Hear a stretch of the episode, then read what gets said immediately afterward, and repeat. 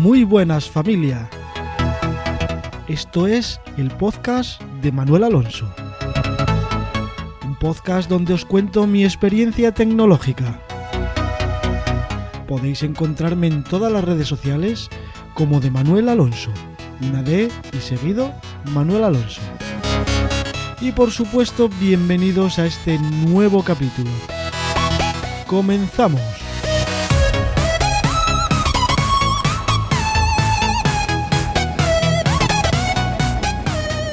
Bueno, pues ya veis que no he tardado mucho en, en, grabar este episodio, pues porque como nos pasa a todos los geeks, que cuando te empeñas en algo, eh, te pica la curiosidad, pues tienes que acabar, acabar haciéndolo, ¿no? Y lo que quiero en este capítulo es enseñaros que también puedes grabar un podcast única y exclusivamente con tu Chromebook. Ahora os voy a explicar eh, cómo lo hice o cómo en este caso lo estoy haciendo para que eh, podáis grabar cualquier podcast pues en cualquier sitio porque el Chromebook es muy portable. Me lo puedo llevar a cualquier lado y con las cosas que necesito para grabarlo pues también. Eh, también edito el podcast entero con la intro, la meto, eh, hago la edición completa, igual que hago con el Audacity, pero bueno, esta vez eh, lo hago con el Audio Evolution Mobile Studio y todo, todo única y exclusivamente con el Chromebook. Entonces, como os digo, el programa que utilizo para grabar eh, se llama Audio Evolution Mobile Studio. Lo podéis encontrar en la Play Store. Y eh, me reconoció la tarjeta de sonido que utilizo pues para enchufar el micrófono. Os explico. Os voy a poner en la descripción del capítulo eh, todo lo que utilicé para grabar este capítulo y así eh, podéis hacerlo vosotros.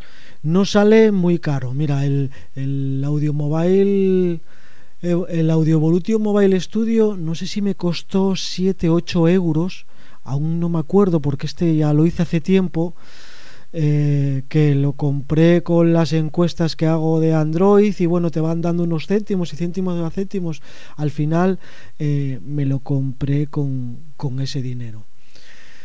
Tengo un USB 3.0 que lo que me hace es añadir puertos al Chromebook que también trae RJ45 para ponerle internet y que la conexión sea más estable. Y bueno os pongo el enlace también cuando lo compré en Amazon porque ahora a la hora de enchufarle las cosas bueno pues tienes más más USB la tarjeta de sonido que utilizo para meter el micrófono y la salida de auriculares, incluso ponerle dos micrófonos eh, si quieres y luego tiene una salida para altavoces, bueno, es pequeñito, muy simple pero funciona muy bien. O bueno vosotros vais a decidir por la calidad de sonido eh, cómo funciona. Es una tarjeta de sonido USB 7.1 externa de 8 canales. Eh, os pongo el enlace de Amazon para que también eh, lo podéis comprar si queréis ahora mismo no me acuerdo de memoria pero me costó unos 20 euros o 20 algo euros Luego utilizo un micrófono. El micrófono lo compré hace tiempo, cuando empecé con los podcasts. Es un micrófono muy normalito, muy barato.